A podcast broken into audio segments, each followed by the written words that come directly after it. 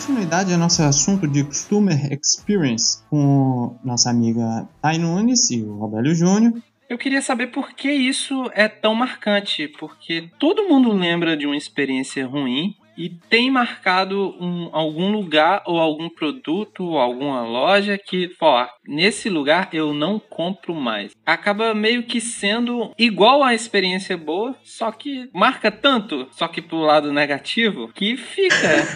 não, acho que é isso, né? A gente tem. Eu já vinha conversando com outras pessoas sobre é, haters na internet, que eu vou associar um pouquinho quanto a isso, né? É, quando você vai ver um vídeo no YouTube, por exemplo, a quantidade de dislike quando as pessoas não gostam é gigante gigantesca. Então as pessoas vão lá só pra dar dislike no vídeo, só pra falar mal do vídeo, só pra reclamar sobre algum assunto lá que não gostou. Mas quando é pra falar bem, né, a gente tende a não falar tanto, né? Não, não focar tanto. É, eu acho que quando é produto e serviço é a mesma, é mesmo, um pouquinho da mesma lógica, né? Tudo entra, eu acho que quando a gente fala de expectativa, né? Então quando o cliente ele compra alguma coisa, né? A satisfação dos serviços, né? Ele vem em o que eu recebo e no que, que eu tava esperando. Por isso que o processo de venda, né, e compra ali é, é muito importante, né? Quando pro vendedor, quando é um serviço, alguma coisa, o vendedor vai fazer a abordagem, vai quando não é o cliente que vai lá escolhendo o produto, né? Quando é uma, uma prospecção mais ativa, né? É, eu vou lá e eu compro aquele produto esperando alguma coisa. Aquele produto chegou para mim e não chegou com a expectativa que eu tinha, a experiência foi ruim, o atendimento foi ruim, todas as experiências que eu tive são ruins. Cara, tô completamente frustrada ali, né? Então essa experiência ela vai ficar marcante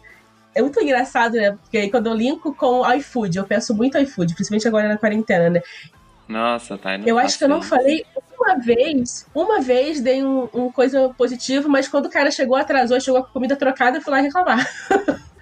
botando no iFood lá que chegou com a comida atrasada, mas todas as vezes que chegou boa eu não falei. Eu acho que a gente cria uma expectativa muito grande, né, no, no nosso produto, no serviço. E aí quando a gente não alcança aquilo, dá uma frustração muito grande que eu preciso indicar então tá ruim, né? E quando tá bom, a gente fala, não, tudo bem, tá bom. Mas é isso, as experiências ruins, elas são, elas são muito marcantes. A gente fica realmente com uma frustração muito grande, muito intensa ali.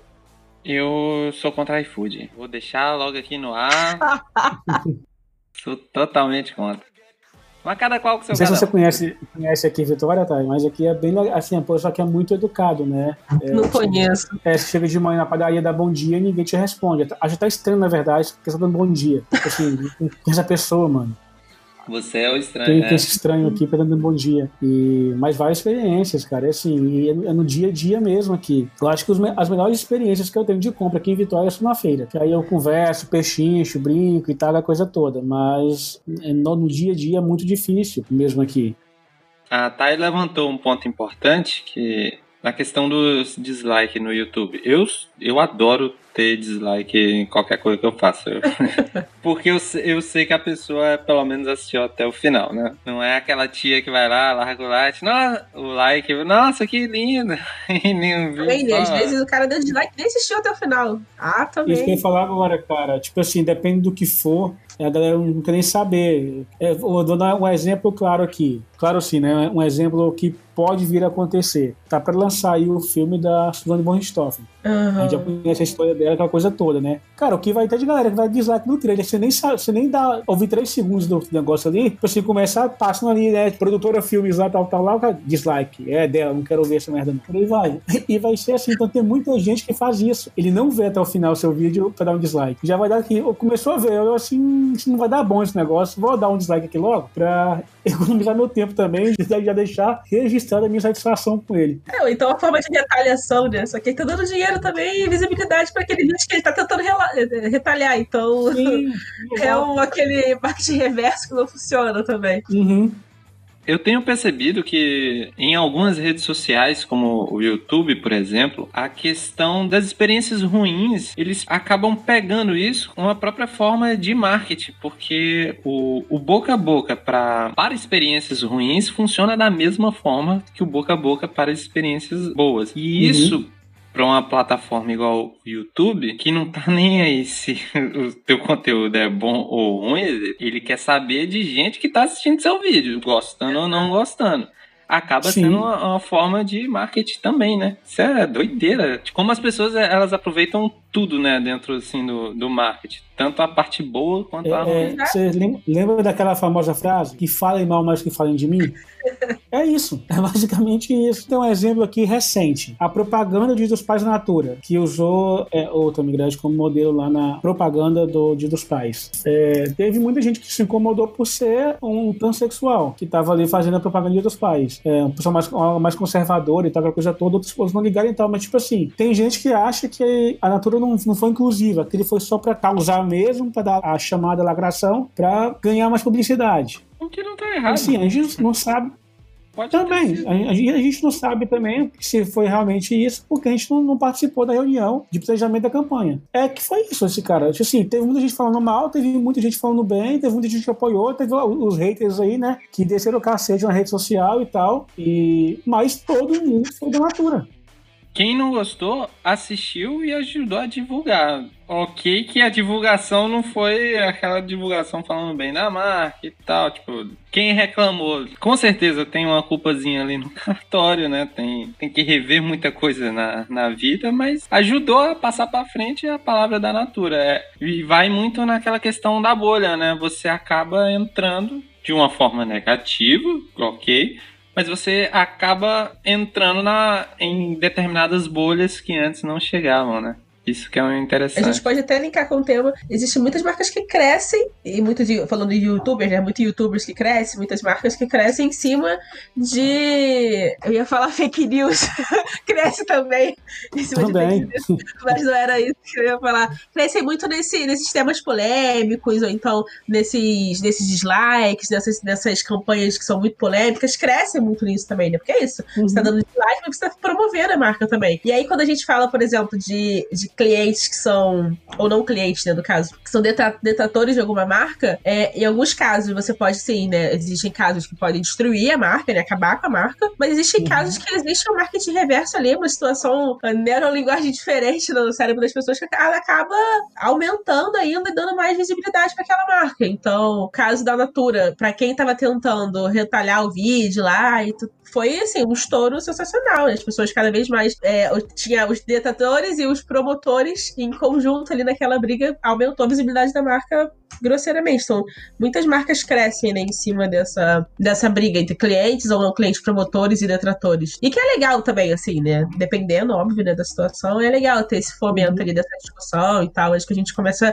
Acho que as empresas, né, quando tem algum problema ali, uhum. não é o caso da Natura nesse sentido, né? Mas quando existe algum problema de. Voltando pro caso da experiência, ela acaba é, usando essas discussões, né, para entender ali qual é o ponto de gargalo entre esses dois clientes. Por que, que existe um cliente que é o promotor da minha marca? Por que, eu fiz para chegar até ali que eu não fiz pro cara para ele se detratou agora? Então, isso uhum. é um uhum. ponto contato ali importante para as marcas prestarem atenção nesse, nessa, nas próximas ações que elas precisam fazer, né? Para que consiga, porque o sonho da marca é, na experiência do cliente, transformar todos os clientes em promotores. Também tem a questão assim, uma coisa que eu falo muito, cara, com o cliente meu e fala, gente, tá te criticando, tá falando qualquer coisa com você na rede social, não deixe de responder, não ignore. Exato. Porque acontece, teve um caso um pouco mais antigo da a marca de perfume famosa, Sephora, uhum. que eles fizeram alguma uma campanha, não me lembro qual foi essa campanha que eles fizeram, fizeram. Muita gente foi no Facebook na época, na fanpage, reclamar, reclamar, reclamou, reclamou, reclamou. Qual foi a ação da empresa? Deletar todas as mensagens que eram de reclamações. Meu e aí Deus. Deu um problema muito maior. E aí, assim, deu, houve um certo boicote na época, depois já voltou normal também já. Mas é, se fosse hoje, seria aquela famosa também expressão nova, né? Que é cancelar a marca. Seriam cancelados. mas precisa, né? Gestão de crise zero, né? Precisa ter. Sim, sim. Eles, delet, né? eles, deletaram os, os comentários negativos que haviam em cima da, da campanha. Assim, uma, coisa que tem que ser especificada também é que comentário negativo e uma experiência ruim é, é diferente, por exemplo, de pessoas que têm probleminha na, na cabeça, né? Quando a gente entra nas questões de que você até levantou aí de racismo, homofobia, dependendo do nível que tiver o, debate, com esse tipo de gente não tem nem o que você vai dialogar o quê, cara? Com, tem certas questões que já foi. Se o cara não aprendeu hoje em 2020, porra, vai aprender aprender tudo. Não, Não, sim, eu acho que isso entra também numa relação de manejo de gestão de crise com as marcas, né? Porque, obviamente, quando você tem alguma situação em específica e aí você precisa responder é, certos comentários, e aí você precisa avaliar, porque, obviamente, não são todos os comentários que você responde, né? Não são todos os clientes que você vai abrir um ticket ali pra responder, principalmente quando, quando é vinda de haters, né? Ou Então, quando é só pra defamar, alguma coisa do tipo. Então, você precisa tomar cuidado em que, tipo, no que você vai responder, como a marca vai se posicionar nas situações. Mas é óbvio, né? Existe o, na experiência que o cliente vai ter ali naquela resposta, porque a não resposta de um problema que o cliente está tendo, isso é um problema para a marca, né? Isso é, é uma dificuldade ali no manejo na hora que ele vai tratar, fazer as tratativas com os problemas que ele tem. Isso, isso é completamente fora do que a gente chama de customer centric, né? Porque é tratar o cliente, a gente fala de cliente, mas pode ser até o prospect, né? O lead, ali no, como centro do, do seu produto, do seu serviço, da sua marca. Então, ele tá com alguma questão, ele trouxe pra mim aquela questão via aquele canal, eu vou tentar tratar da melhor forma. Obviamente não tem como tratar todas, todas no sentido de que essas que são só pra causar, ou então algum tipo dessa situação, ó, vier com algum comentário que seja um comentário racista, homofóbico, qualquer coisa, não sei se a melhor forma seria excluir, não sei. Aí a gente, cada marca vai trabalhar aí com Racista é porrada. o manejo que acha melhor. Mas, mas eu concordo também que a gente precisa responder, né? Obviamente que não todas, mas precisa, porque senão fica. Uhum. Enquanto essa questão que o Will levantou, de falar assim, ah, pô, nesse século XX e tal, pô, nós estamos em 2020, no século XXI, né? Nós estamos em 2020 e ainda pessoas que aprenderam isso e tal, mas, cara, é, eu acho que isso vai muito também do seu público. Vai com quem você quer trabalhar, quem você quer atingir, né? Te Falando melhor assim. Por exemplo, o público que, que a Chili Beans vai atingir é um público diferenciado, é um público mais jovem, é um público mais descolado, digamos assim. Você não vai ver um cara todo formal, um senhor todo formal, indo na, no stand da Chili Beans no shopping pra comprar um óculos. Dificilmente você vai, saber, você vai ver isso. Meu pai compra na Chile É com o próprio filho. Não, mas, seu- mas seu pai é diferente, cara. Seu pai é Pai é diferente. É, muito diferenciado, muito. Inclusive, a gente gosta muito mais dele que de você, você sabe, né? Ah, eu também. Mas é muito isso. Então, assim, você não pegar uma pessoa muito formal, por exemplo, e, e que vai no Chile Beans comprar um óculos. E por aí vai. Então, assim, eu acho que é muito público que você quer trabalhar. Mas quanto, assim, ah, pô, mas teve lá um negócio, um comentário racista, por exemplo, em, um- em uma postagem, uma campanha que eu tô fazendo, e não vou responder. Eu, como talvez um social media da empresa e tal, uma pessoa que trabalha com esse tipo de gestão de crise da empresa, por exemplo, eu responderia. Responderia e assim, e responderia de uma forma, não, não vou dizer mal educada nem, nem grossa, mas algo levando para um viés um pouco mais jurídico. Marcas não podem se calar, cara. A gente, como consumidor, não podemos nos calar, marcas muito menos. Tem que ter um posicionamento.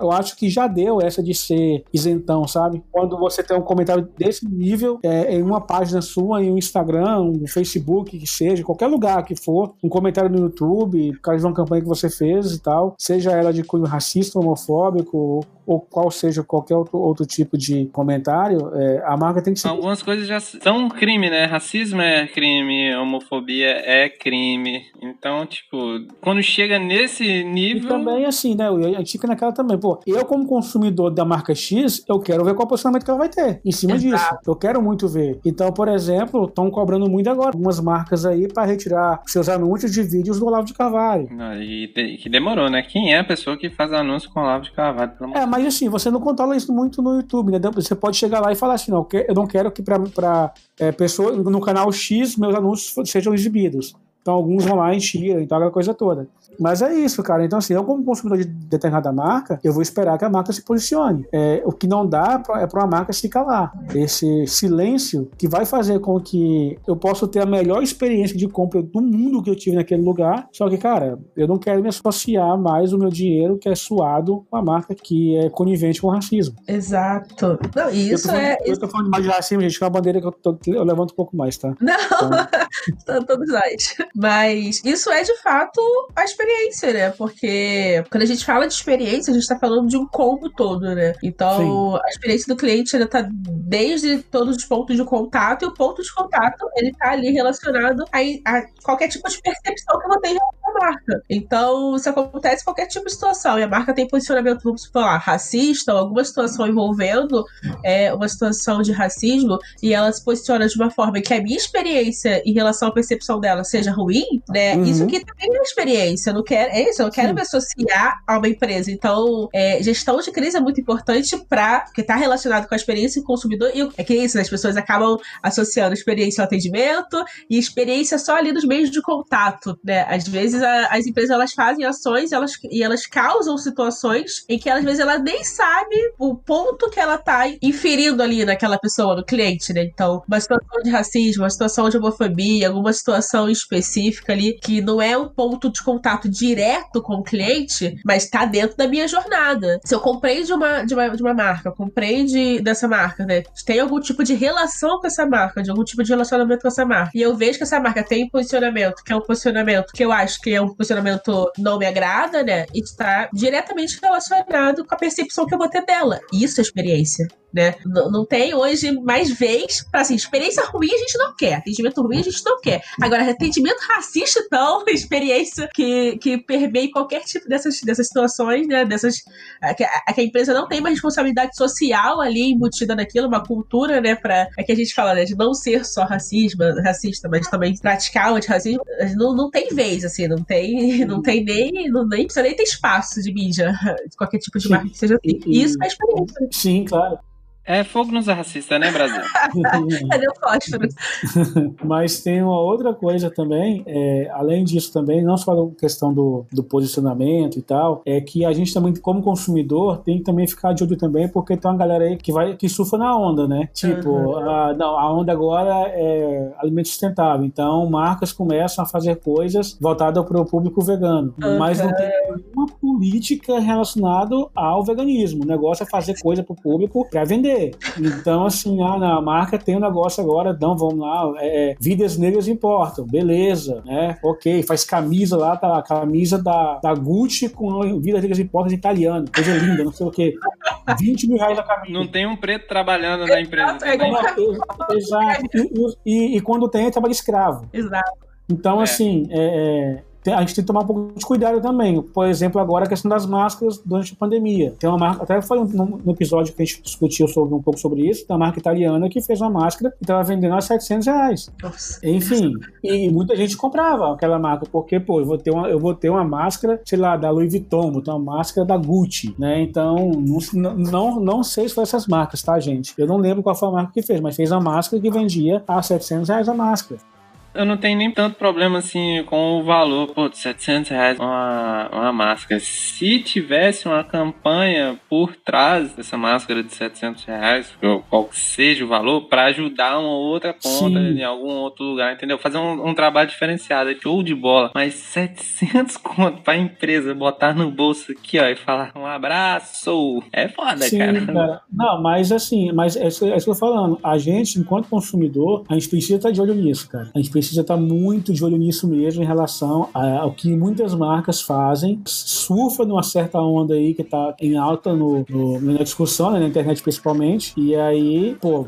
beleza, se isso aí tá em discussão, vou fazer agora uma campanha relacionada a isso e tal, não sei o que, e por aí vai. E aí vem até uma crítica mesmo assim, por exemplo, do Vidas Negras Importam, né? Que muita gente colocou, no caso lá do George Floyd, que tinha que ser mesmo, cara, que foi absurdo aquilo e tal, mas outro dia mesmo, faz então, algumas semanas, morreu uma criança no Rio vítima de, de bala perdida e tal. Eu não vi um Vida Negra Importam.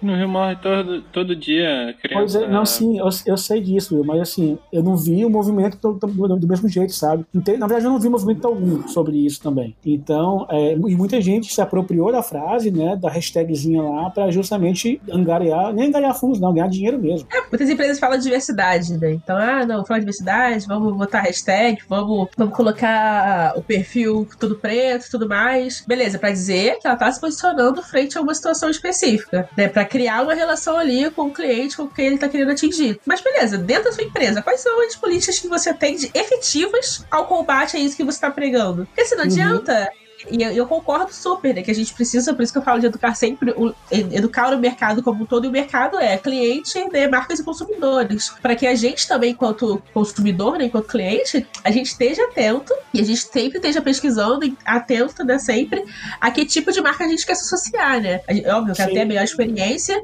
mas eu não quero ter a melhor experiência com uma marca que eu sei que ela prega algo que não condiz com aquilo que eu acredite. Concordo, só para reforçar e reforçar que eu concordo super. E é bem isso mesmo falar até papagaio fala, né? A prática Exato. é o. Exato. Exato.